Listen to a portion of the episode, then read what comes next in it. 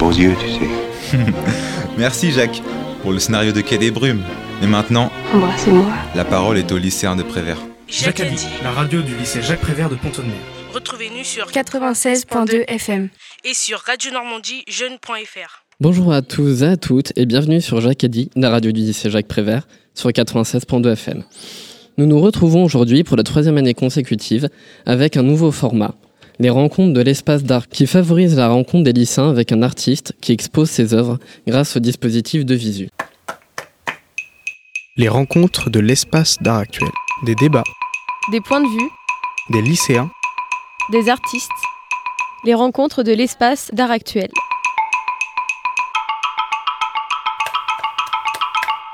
Maintenant, je laisse la parole à Maëva, notre animatrice. Bonjour à tous. Aujourd'hui, on se retrouve pour un entretien avec un artiste. Il s'agit de Marc Goder qui a accepté notre invitation. Donc bonjour Marc Goder. Bonjour, Merci d'être venu aujourd'hui pour cette euh, rencontre. merci de m'avoir invité. Pour en savoir davantage sur vous, nous pourrons compter sur quelques élèves de terminale L de la section art plastique avec Noam Dubois et Louis Lefebvre, ainsi que Samuel Lerosier, un élève de terminale ES, et Camille Avenue, une élève de terminale STMG. Noam Dubois nous parlera du parcours de l'artiste, Louis abordera les processus techniques qu'il emploie, Camille s'interrogera sur les réceptions des œuvres de Marc Goder auprès des lycéens. Tout de suite, Noam va nous parler de votre parcours en tant que graphiste. Donc Noam, c'est à toi. Merci. Alors, euh, Marc Goder, vous êtes né à Rennes en 1981. Vous êtes un artiste et enseignant à Évreux. Euh, maintenant je suis à Dunkerque. Vous avez fait différentes études. D'abord, vous avez eu votre bac en 1998. Mhm. Suite à ça, vous avez fait du droit à partir de 99, mais vous avez commencé vos études d'art en 2001. euh, à l'ESAG de Penningen. Euh, c'est une école de direction artistique et d'architecture intérieure. Mais... Euh, comment vous pouvez expliquer euh, ce changement d'études et pourquoi aussi tard? Alors déjà, je vois que vous êtes bien renseigné parce qu'en général, je ne dis pas que j'ai fait du droit parce que j'y suis resté quelques mois sur, sur les bancs de la fac. Alors pourquoi aussi tard? Euh, Vous voulez dire après Pourquoi j'ai après l'école d'art graphique ou avant, euh, juste quand je suis rentré dans l'école d'art graphique? Bah, Pourquoi un changement aussi drastique euh, Entre le droit et le et l'art et euh, ouais. Oh, pourquoi? Bah, C'est que. euh, c'est une bonne question. J'ai été, euh, comme tout lycéen euh, à l'époque, euh, surtout concentré sur le, sur le bac. Hein, je voulais avoir le bac et puis j'aimais faire de l'art, sans vraiment réfléchir à un projet professionnel. J'avais envie de développer une pratique et, euh, de présenter euh, des concours. Et puis j'ai pu avoir les beaux-arts euh, de région, autour, de, ma région de Rennes avec un cheminement qui a pris un petit temps. Alors, ça n'a pas non plus pris trop de temps, ça a pris un an. Alors, entre-temps, j'avais fait des choix. effectivement, j'avais mis dans les choix, juste après le bac, fac de droit. Et juste en deuxième choix, j'avais mis fac d'art plastique et puis fac d'histoire de l'art. Et en réalité, c'est une anecdote. Hein. Dure combien de temps l'émission de radio pour savoir si je dois faire court ou un peu long? Une heure bon, C'est une anecdote euh, qui fait qu'au bout d'une semaine, je me suis rendu compte que j'étais pas fait pour le droit. Euh, ça m'intéressait, j'aimais les cours de philosophie du droit. Euh, mais après quelques jours, bon, je me suis dit, c'est pas la peine. Et j'ai demandé un, rendez-vous avec le, directeur de Rennes 2. Parce que à Rennes- vous avez une séparation, comme c'est bien souvent le cas dans les campus, entre les sciences et, la littérature et l'art, et la psychologie. Directeur m'avait dit, écoutez, euh, on, est, surchargé, il y a trop de monde, donc c'est pas la peine. Euh, euh, non, non, mais restez en droit, quoi. Donc, en fait, en réalité, c'était un petit peu imposé cette durée, euh, cette traversée du désert.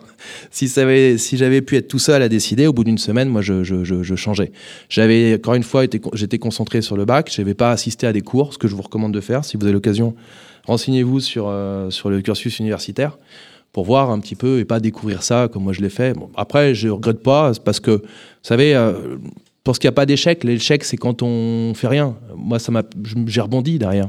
Parce que j'ai, dû du coup subir le droit.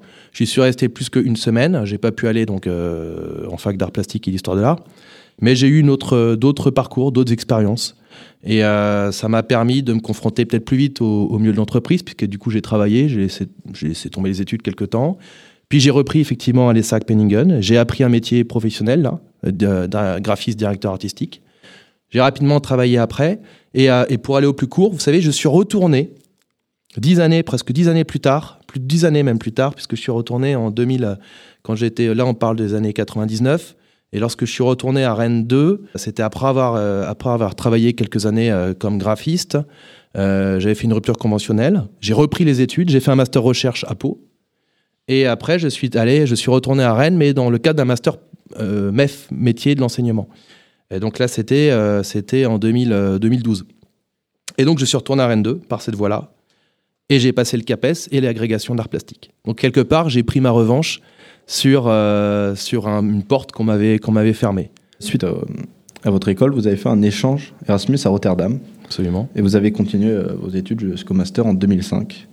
Alors, euh, beaucoup de jeunes de nos jours veulent savoir ce que c'est de partir pendant une certaine durée dans un endroit qui nous est complètement étranger, avec des personnes qu'on ne connaît pas, une langue inconnue, etc. comment avez-vous vécu cette expérience à l'étranger? Bah, Je l'ai vécu de manière formidable. Et euh, je peux même vous dire euh, euh, qu'elle continue cette expérience, puisque bah, ma compagne est la personne que j'ai rencontrée aux Pays-Bas. J'ai eu, eu une petite fille avec elle qui a 5 mois, d'ailleurs. Je l'ai retrouvée, je retrouvée 12 années plus tard. Ouais. Je suis parti aux Pays-Bas pour vous dire à quel point c'est une expérience moi qui m'a complètement ouvert. Ça m'a ouvert sur intellectuellement, sur sur une autre manière d'aborder l'art déjà parce que je suis rentré dans une école qui s'appelle la William de Kooning Academy, où ils n'avaient pas, dans cette école, fait de distinction entre les beaux-arts, ce qui, euh, ce qui pouvait d'ailleurs un peu déranger, euh, ou en tout cas mettre un doute euh, auprès de mes parents quand ils voulaient choisir avec moi mon orientation professionnelle, et les arts appliqués. Hein parce qu'on avait à chaque étage des départements comme la publicité, le graphisme éditorial, édition, le graphisme multimédia, la mode, Hein, et on avait comme ça euh, un brassage de, de, points de vue qui je trouvais intéressant. Donc ça, ça m'a plu. Ça m'a plu aussi l'utilisation de l'anglais, euh, puisque j'avais eu une note moyenne euh, en, terminale quand j'ai passé le bac. Et là-bas, ben, quand vous êtes obligé de parler anglais, vous, vous réfléchissez, pas 30, enfin, 36 minutes, vous y allez. quoi. Et, et ça m'a complètement euh, modifié euh, quelque part le, mon logiciel qui était de penser que l'anglais n'était pas une langue absolument nécessaire. Là, c'était vital quoi. Et, euh, et aujourd'hui, j'ai même j'enseigne et j'ai la possibilité d'enseigner les arts plastiques en anglais avec avec un apprentissage de la langue que j'ai continué, que j'ai prolongé après après cette expérience en Erasmus. Donc moi, j'invite tous les étudiants à faire faire ce, voyage s'ils peuvent le faire. Après, il y a d'autres formes de voyage, mais on en a besoin. Je pense que c'est sain. Et euh, voilà, je, reparle, je referme la boucle. Moi, ça m'a même donné une, une, trajectoire plus personnelle, puisque j'ai euh, quelque part épousé la cause en rencontrant euh, mon âme sœur. Et puis, et puis, et après, pour revenir un petit peu à l'exposition, je pense que j'aurais pas fait Paris à bicyclette si j'avais pas connecté avec l'usage du, du, vélo tel qu'il est employé dans un pays comme, la, comme les Pays-Bas. Puis vous avez fait une formation de concepteur web en 2008. Euh, puis vous avez terminé vos études en 2013 avec un master de recherche en rhétorique des arts à Pau, comme vous l'avez dit tout à l'heure. Euh, niveau expérience professionnelle, vous avez fait quelques affiches, par exemple pour l'équipe de rugby, pour leur 100 ans, ou le festival de musique et des graphismes à Londres, Swimming, euh, Swinging London. Vous avez produit beaucoup d'œuvres, nous allons en parler plus tard.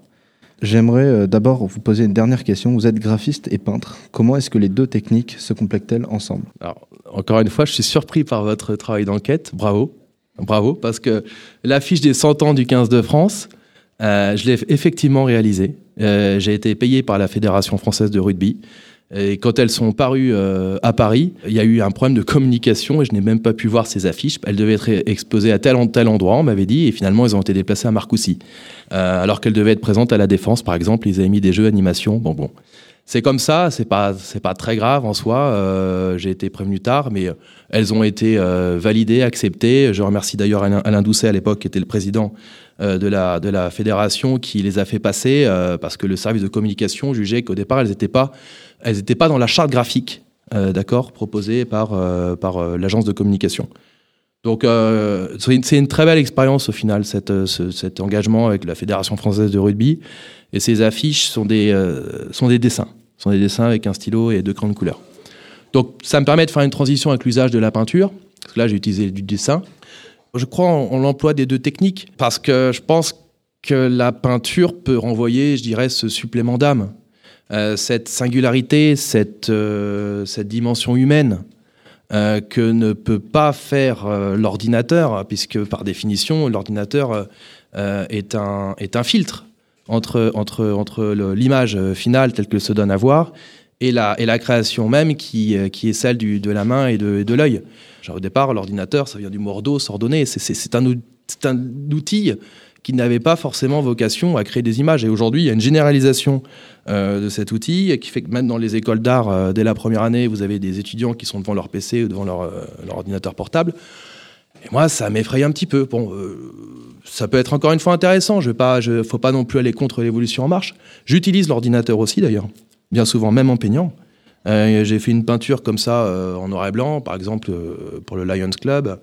Euh, et j'ai colorisé euh, l'image sur ordinateur. Mais au départ, j'avais une base plastique.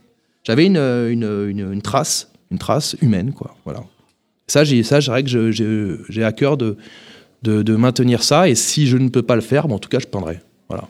Après, voilà, j'ai pu faire passer les 100 ans du rugby parce que j'avais une personne au téléphone ou par courrier.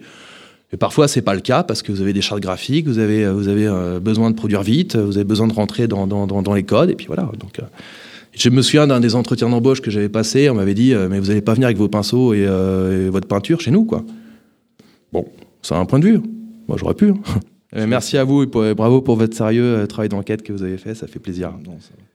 Swinging London, pour information, c'était pas une affiche que j'avais fait passer pour le Festival de Londres, c'était un travail d'école. à l'école, on vous demande de faire des affiches parfois virtuelles. Hein. voilà. Euh, je laisse la parole à Maëva. Merci Noam, merci à vous pour euh, toutes vos réponses. Il est temps à présent de vous faire écouter une musique pour nous rappeler cette balade à bicyclette. Louis, je crois que tu as quelque chose à nous faire écouter. Et maintenant, prenons un vélo comme Marc Goeder l'a fait, visitons l'âme de la ville sans doute aux côtés d'une âme tout aussi grande que Paris. Mais tâchons de rouler doucement, Gainsbourg veut nous parler de ce que lui aussi a rencontré dans Paris. Voici l'histoire de Melody Nelson.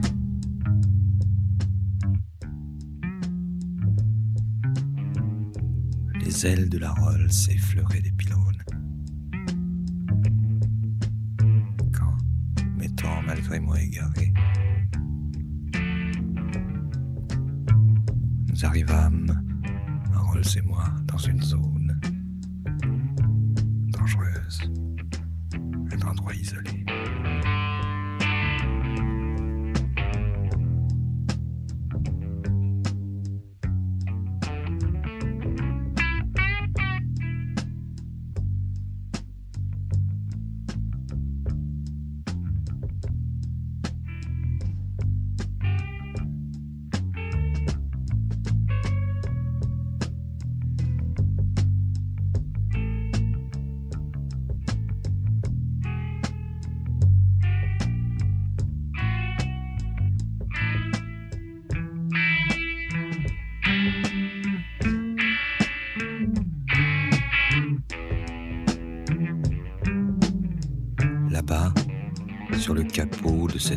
Silver Ghost de 1910 s'avance en éclaireur la Vénus d'argent du radiateur,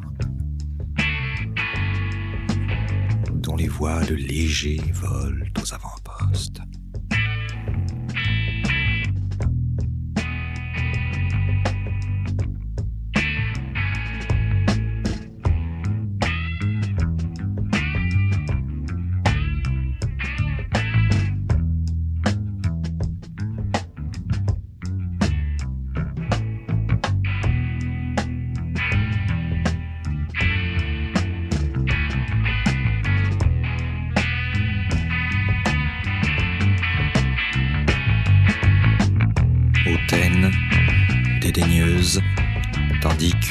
Poste de radio, couvrant le silence du moteur. Elle fixe l'horizon et, l'esprit ailleurs, semble tout ignorer des trottoirs que j'accoste.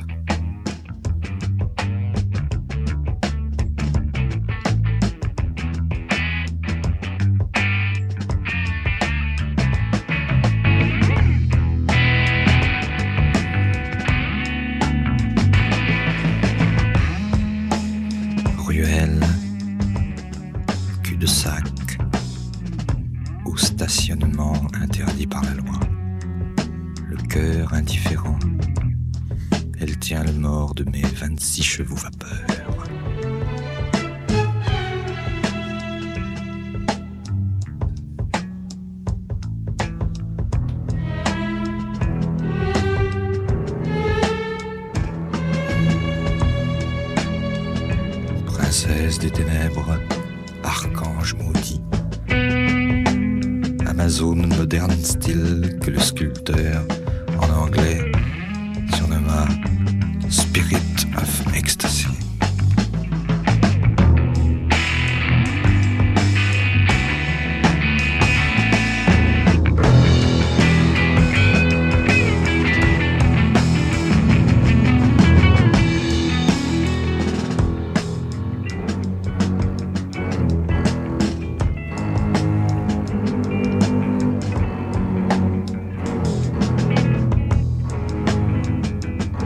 Nous sommes toujours sur Jacques Addy, la radio du lycée Jacques Prévert, sur 96.2 FM.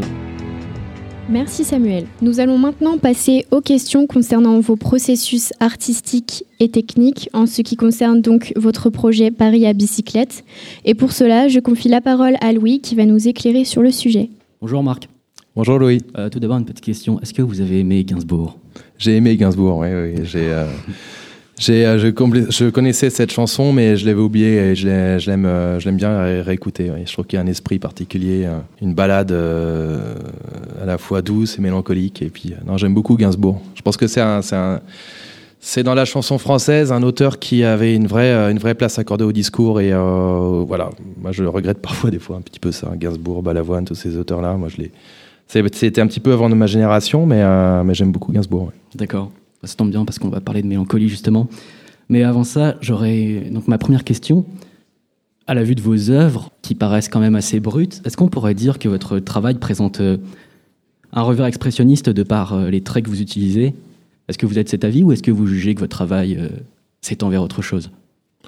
Non, moi, ça ça me dérange pas du tout de parler d'expressionnisme. Vous êtes peut-être le premier à m'en parler de manière aussi directe. Moi, j'évoque souvent la peinture de paysage chinoise, pour, euh, en tout cas, le paysage, euh, paysage traditionnel, pour évoquer l'usage du noir et blanc. Mais c'est vrai que l'expressionnisme peut se justifier. Surtout que c'est un courant qui, euh, qui traduit une certaine euh, vision du monde qui parfois dérange. L'expressionnisme est plutôt ra- rattaché à cette idée de, de, de- de- parfois aussi de, de, dureté, de tristesse et de d'expressions vives qui peuvent, qui peuvent nous amener à, à, nous confronter à des choses voilà, qui, nous, qui, nous, qui, nous, qui nous sortent de notre zone de confort. Hein. C'est pas toujours l'expression d'un- sourire. Donc moi, ça me dérange pas. L'expressionnisme, euh, il y a un côté brut, effectivement, une expression directe qui vient euh, de, de, de, par ma volonté de- d'exprimer mon moi profond, le lyrisme. Donc non, l'expressionnisme est un terme qui ne me dérange pas. C'est juste que, si vous voulez, bon, là, je, fais mon petit côté un peu historien, mais aujourd'hui, on peut dire qu'il y a une inspiration expressionnisme. Je me je me, je me dirais pas artiste expressionniste parce qu'en disant ça, je, me- je m'enferme dans l'art moderne. Et l'art contemporain euh, est une forme d'art qui ouvre vers tous les possibles, où on se serait, soi-disant, euh, enfin, en tout cas si on écoute certains auteurs, euh, la fin des- des avant-gardes, la fin des ismes, la fin des courants. Euh, on est plutôt dans une logique aujourd'hui de, de- de- d'acceptation des possibles. Donc l'art contemporain ne peut pas se réduire à un courant. Mais, je vois, en tout cas dans ma peinture, des inspirations évidentes vers le- l'expressionnisme, et je dirais même le romantisme aussi. Toutes vos œuvres euh, qui sont exposées ici au sein du lycée sont, sont en noir et blanc. Euh, quel est le sens de ces couleurs? Peut-on parler de couleurs urbaines ou bien de couleurs justement en rapport avec la mélancolie ou une autre émotion que vous ressentez par rapport à la ville? Alors, merci de me poser cette question déjà parce que ça me permet de lever un voile sur, euh, sur des fois des, idées reçues qu'on a quand on utilise le noir et blanc. On se dit, Dieu, il, parle de la vie, la mort. C'est un peu plus complexe que ça. J'aime bien l'emploi que vous utilisez, couleur urbaine. Je trouve intéressant. C'est vrai que la ville est plutôt associée au gris. Euh, J'ai utilisé des noirs, des blancs, mais aussi des gris et des gris colorés avec quelques, quelques petites touches de couleur. Euh, c'est un, un- l'emploi de, ces, couleurs euh, sont pour moi euh, nécessaires et logiques par rapport au sujet parce qu'elles traduisent une, unité et une totalité. J'ai pour habitude de répéter que la première fonction de la couleur, si je m'en réfère à un théoricien de l'art de la couleur qui s'appelle Michel Pastoureau, la première fonction, c'est une fonction taxinomique. C'est-à-dire que la, couleur sépare, sépare les- les éléments. Là, à l'inverse, j'ai voulu les baigner dans un tout, les unir, voilà, euh, au même titre que la peinture de paysage euh, chinois, par exemple, la peinture traditionnelle. Et euh, on est du, coup baigné dans une atmosphère où il est difficile de distinguer ce qui relève de l'humain, de ce qui relève de l'architecture. Et on est comme ça pris dans un, dans un tourbillon de lumière et d'ombre. Et c'est ça qui m'intéressait de, de, de, de, définir. Quoi. On, est, on est vraiment dans Paris, dans les entrailles de Paris.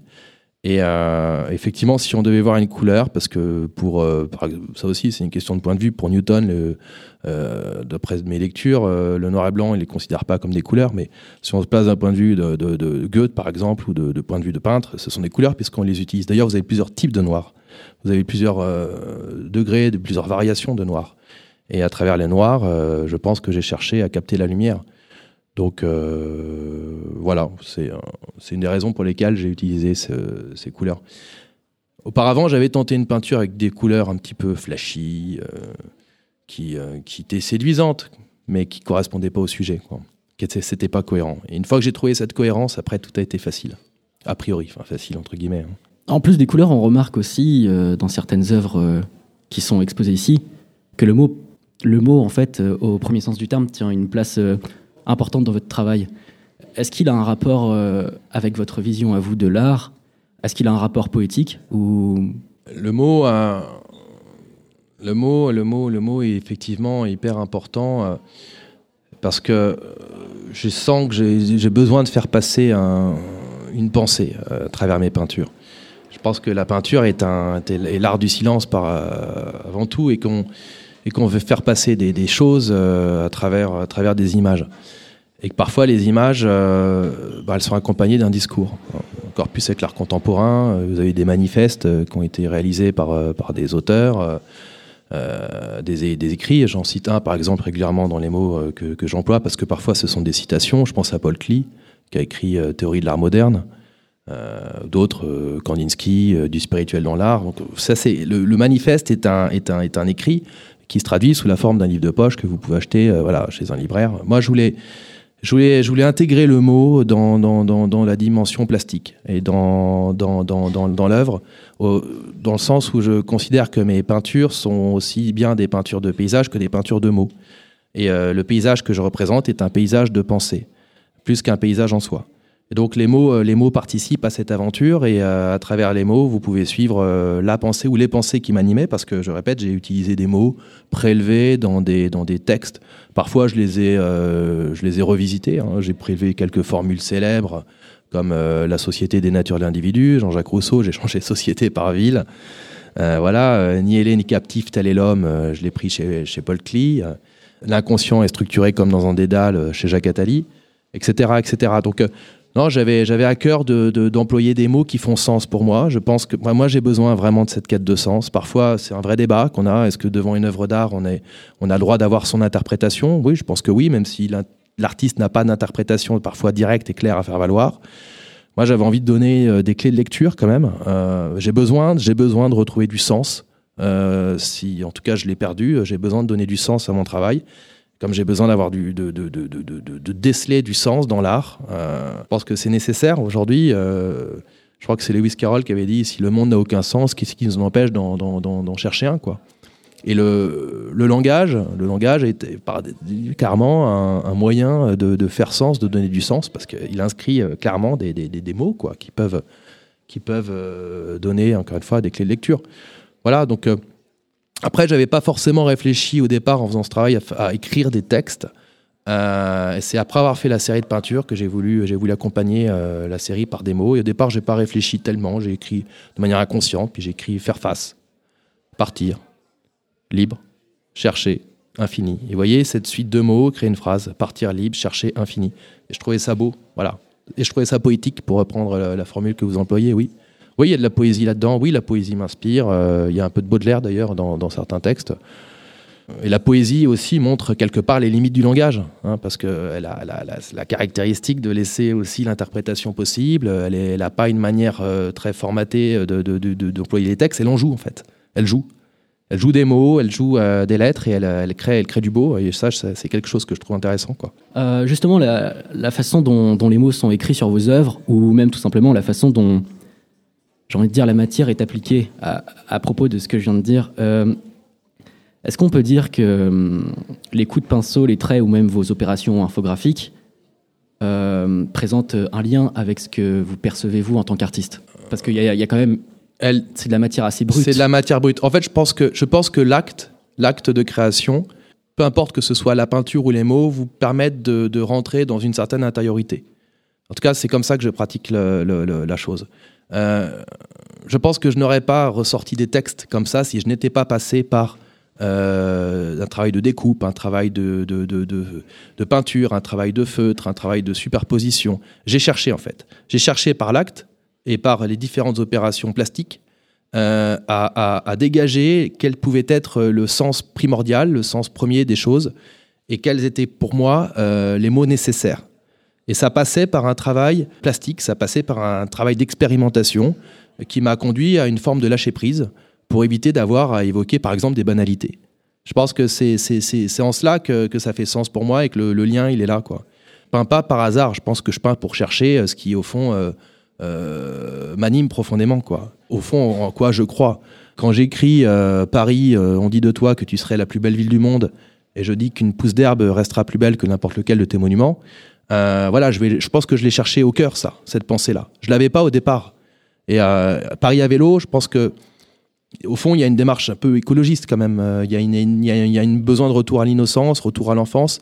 Et ça passe par ce travail d'écriture et, euh, j'ai envie de dire, de barbouillage. Hein, quand, on est, quand on est enfant, comme ça, on commence à griffonner, on, on griffonne, on barbouille, et puis progressivement, on écrit des lettres. Et c'est- c'est- ces formes d'apparition premières sont, sont peut-être euh, là euh, une, des, une des raisons de, de ce travail de recherche. Quoi. Voilà. Après, si ça dégage un intérêt esthétique, tant mieux. C'est qu'il est peut-être au fond, c'est parce qu'il est honnête. Mais c'est, je pense, dans l'acte euh, en lui-même qu'il faut chercher le sens. Merci. Avant de vous laisser passer à la suite, j'aurais une dernière question qui est peut-être une question quand même un peu évidente pour des élèves qui sont ici présents. Pour d'éventuels artistes, est-ce que vous auriez un conseil à donner? Ne ne le lâchez jamais. Parce que l'art, l'art est une aventure fabuleuse et qui, euh, qui mérite le coup, euh, voilà, qui mérite les risques parfois ou les, les, les, les- moments de, fatigue euh, sont rien à côté du, de l'émerveillement, du plaisir qu'on peut avoir, comme aujourd'hui par exemple, à échanger. Et euh, je pense que le conseil que je vous donnerais, c'est d'être, d'être honnête, sincère avec vous-même. Corot, qui est un peintre que j'aime, j'aime bien, le peintre paysage, disait que si, si un peintre est, est réellement sincère, il est honnête avec lui-même quand il peint un tableau, euh, cette honnêteté, elle va se ressentir devant son œuvre. Voilà. Je pense qu'aujourd'hui, euh, voilà, chacun, chacun euh, a droit à faire valoir son- ses opinions. D'accord. Merci. Marc. Merci à vous. La grima me quema como la gana de estar contigo, niña, perdón. No puedo, no puedo de barbeza hasta Place Clichy. Contigo, de barbeza hasta Place Clichy. Por última vez. En el río de fuego, en la corriente del infierno. París, dame un beso y cógeme en tus brazos cada día. Me levanto con la misma, la misma gana de estar contigo, niña, perdón. No puedo, no puedo.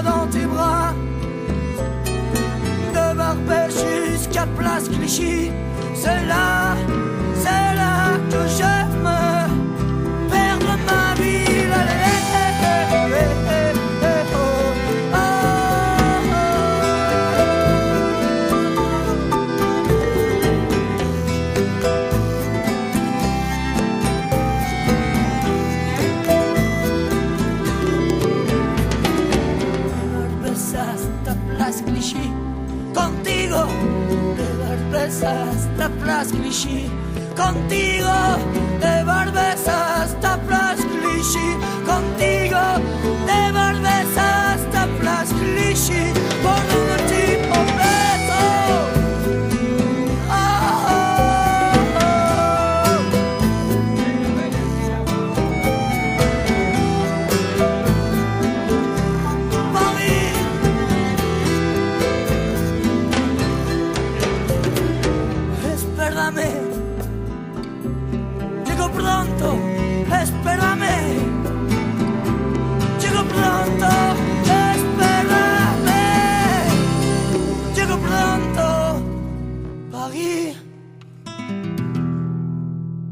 C'était la chanson Barbès Place Clichy de Mano Solo.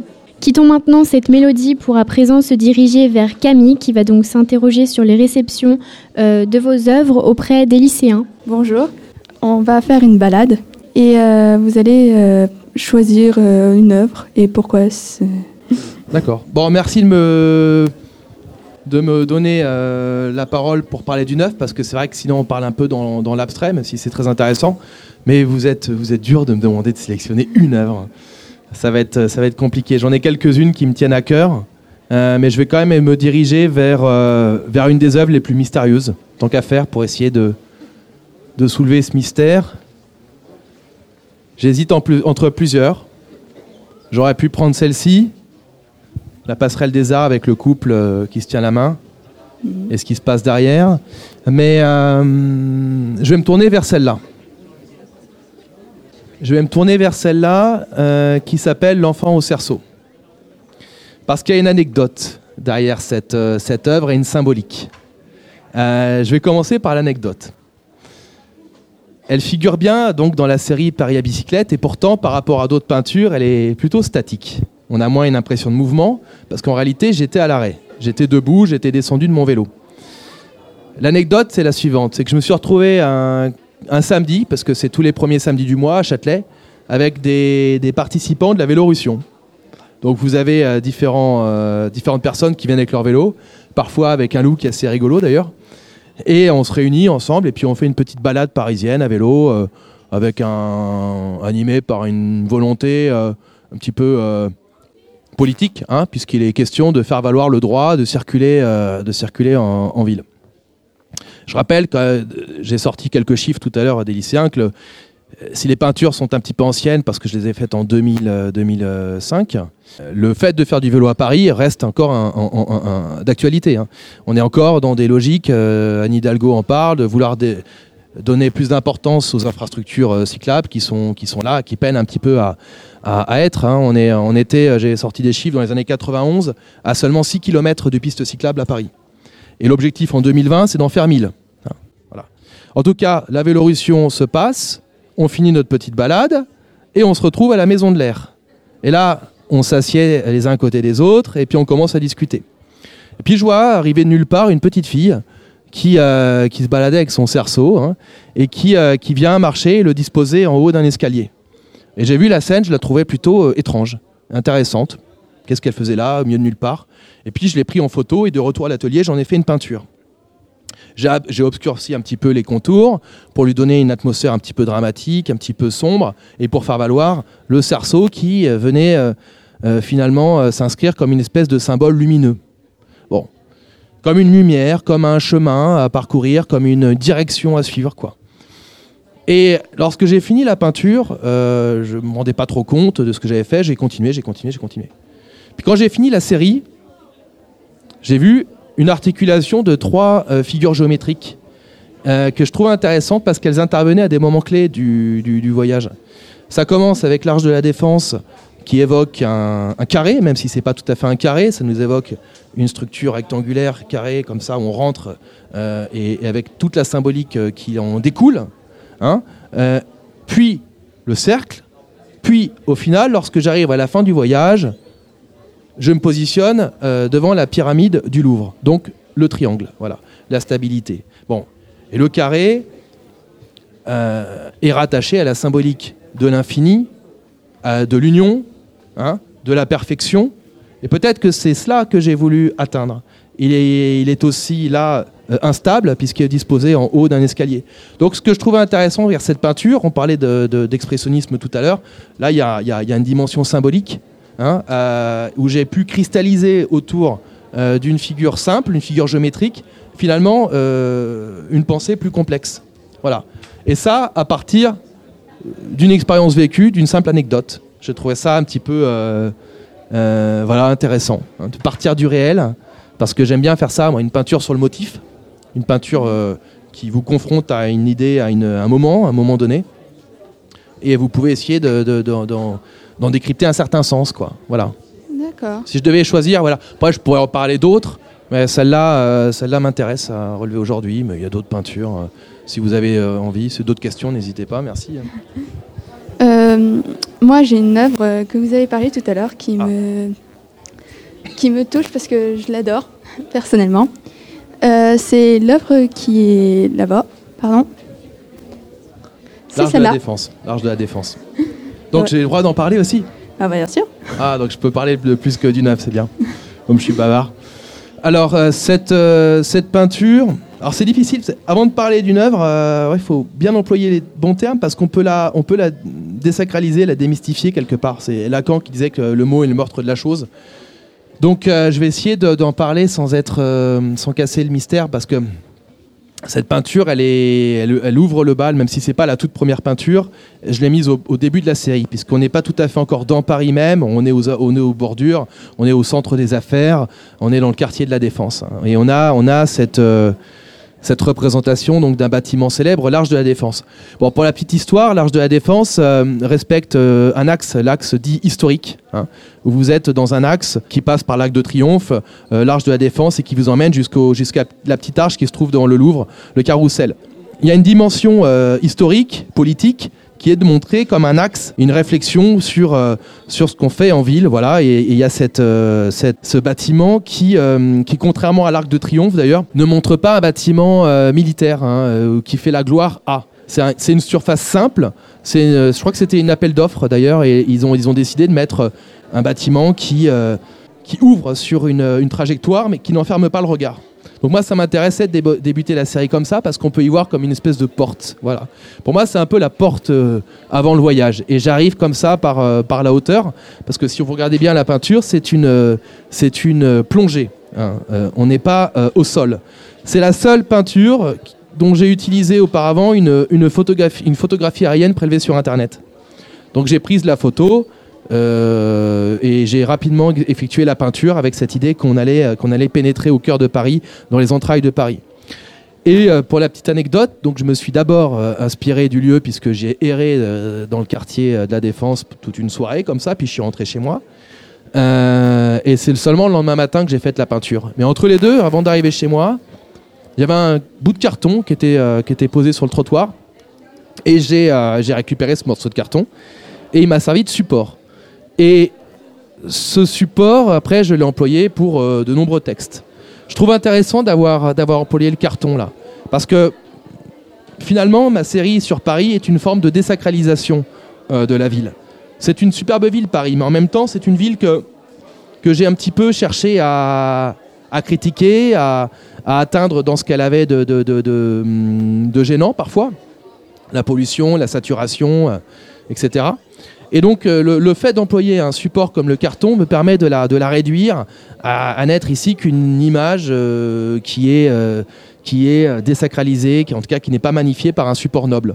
Et puis il y a une autre raison aussi à l'utilisation du carton, je pense, c'est que ce voyage est un peu le, un combat entre, entre le pot de terre et le pot de fer. Le pot de terre, c'est moi. Je suis surtout seul sur mon vélo, sur mon vélo, je veux dire. Je suis donc fragilisé. Hein. Et Qu'est-ce qu'il y a de mieux pour évoquer la fragilité que d'évoquer un support qui par lui-même est fragile hein? Voilà, donc c'est les caractéristiques ici euh, plastiques du support qui m'intéressaient d'explorer, donc je le masque pas du tout, au contraire, on voit à certains moments euh, sur, les bordures que le, que le support est même un petit peu déjà euh, légèrement abîmé. Voilà. Merci beaucoup Camille. Donc après avoir abordé votre parcours vos techniques et donc euh, la réception des œuvres, il est temps de savoir si le public a des questions à propos donc, de vos œuvres et de cette rencontre avec vous. Euh, donc du coup, je voulais savoir pourquoi sur certaines œuvres vous utilisez aussi le collage. c'est une très bonne question.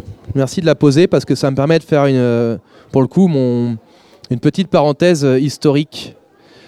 Parce que le collage n'est pas mon invention. Je pense qu'il faut, il faut un petit peu euh, prendre conscience de ce que c'est que le collage et quelle révolution majeure il a opéré euh, dans l'histoire de l'art. Vous m'entendez bien avec le micro? Il faut bien penser qu'avant le collage, le tableau était une réalisation euh, donc du peintre qui pouvait euh, disposer librement euh, du médium euh, pictural. Donc il, euh, réalisait son, euh, son espace, son espace mental, son, sa projection, son imagination. Il représentait ou pas le, le réel, mais voilà, la peinture était une forme de, de, de, médium un peu pur comme ça, euh, qui jaillissait du tableau, euh, du, du bocal ou du, euh, du tube. Et il y avait une forme comme ça de pureté du médium qui a d'ailleurs été revendiquée par, par certains théoriciens dans les années 80, euh, plutôt 60, plutôt 60 d'ailleurs. Et pourtant, auparavant, vous avez l'invention du collage. L'invention du collage qu'on attribue plutôt à, Picasso, Braque. hein, euh, je pense à Picasso, Nature morte de la chaise canée. Bon. Et cette révolution, elle est majeure parce que pour la première fois, vous intégrez dans l'espace pictural un élément extérieur, un fragment du réel, mais un fragment tel quel. Quelque chose qui vient euh, rentrer dans votre espace mental, mais qui n'est pas de votre fait. Donc vous êtes sur une intégration directe du réel, avec toutes les impuretés que cela peut générer. C'est ça qui est absolument fascinant et révolutionnaire dans euh, l'utilisation du collage. Donc, ça, euh, voilà, une fois que j'ai fermé cette parenthèse, je, peux vous voilà, expliquer que l'utilisation du collage est une manière pour moi de coller au plus près du réel. Je colle des éléments, ou parfois je peins sur des éléments euh, prélevés du réel, comme j'ai évoqué tout à, tout à l'heure le carton. Alors là, il n'y a pas... il n'y a pas une utilisation euh, d'objets euh, particuliers que j'ai récupérés sur le trottoir, euh, sauf celle-ci, oui, où on a effectivement le crayon, le crayon qui, m'a eu- qui a pu euh, me servir, pas forcément à faire cette peinture, mais d'autres peintu- d'autres peintures. C'est un crayon à dessin. Il s'est naturellement collé sur, sur la peinture et je l'ai laissé parce que c'est une. j'ai trouvé qu'il avait une, intérêt, un intérêt symbolique, un intérêt là, parce que simplement ça s'est passé tel quel et que ce crayon euh, indique que voilà, j'ai, euh, je l'ai utilisé avec un peu de peinture dessus et j'ai, préféré laisser, euh, laisser le, le- le- le- le- le déroulement, la logique du, du réel s'inscrire naturellement sur la surface du tableau. Après, à certains moments, j'ai utilisé un collage ici par, euh, euh, qui est dû à des impressions euh, de photographies ou plus précisément de captures écran que j'ai pu faire de films, hein, puisque j'ai filmé le voyage. J'ai fait des photos de lieux et à partir des photos, à partir des captures écran, j'ai peint par-dessus. Alors ça m'a permis d'intégrer directement l'architecture et des environnements urbains qui auraient été complexes à, représenter.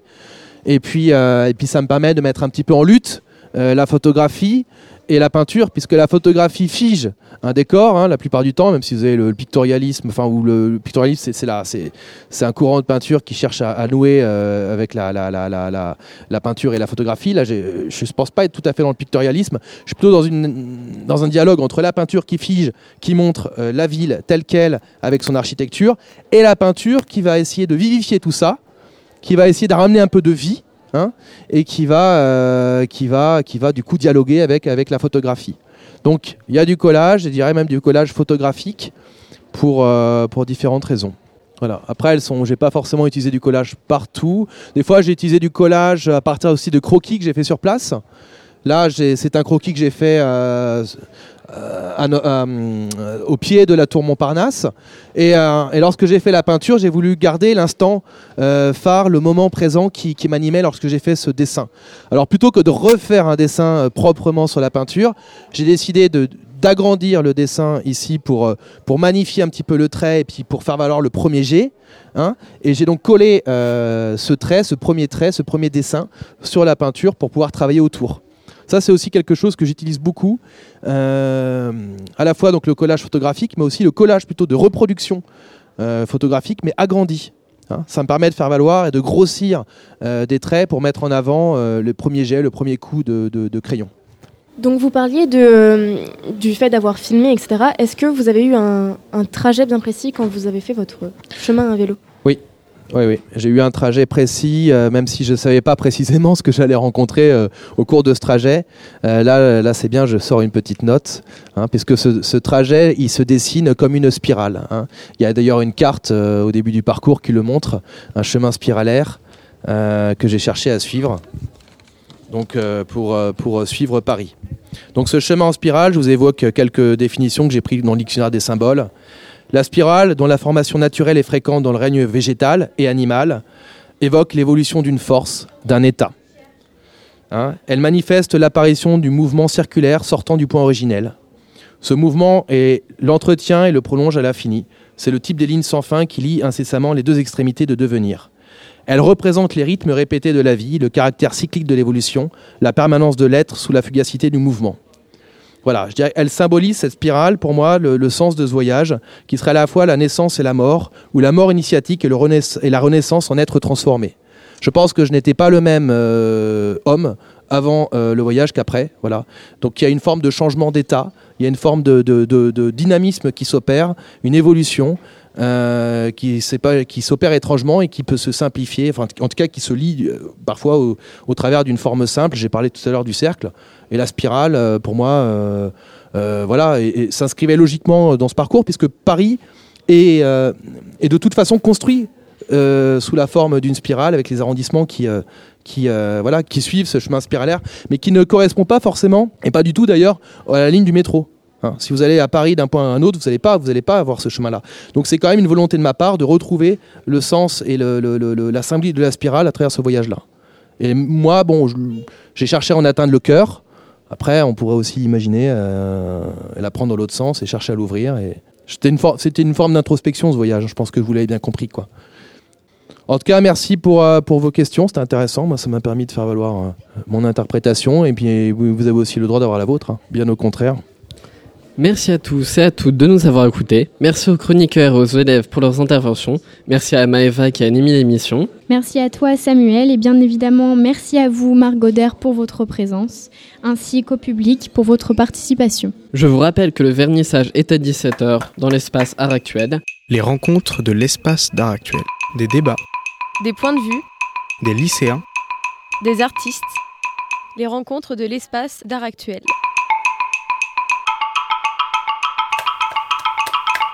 En attendant, l'atelier média vous retrouvera le 20 décembre pour la journée radio.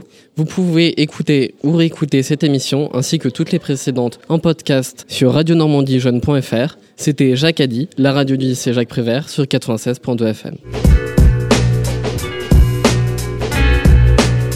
Jacques Addy, la radio du lycée Prévert. Sur 96.2 FM. Et sur radionormandiejeune.fr.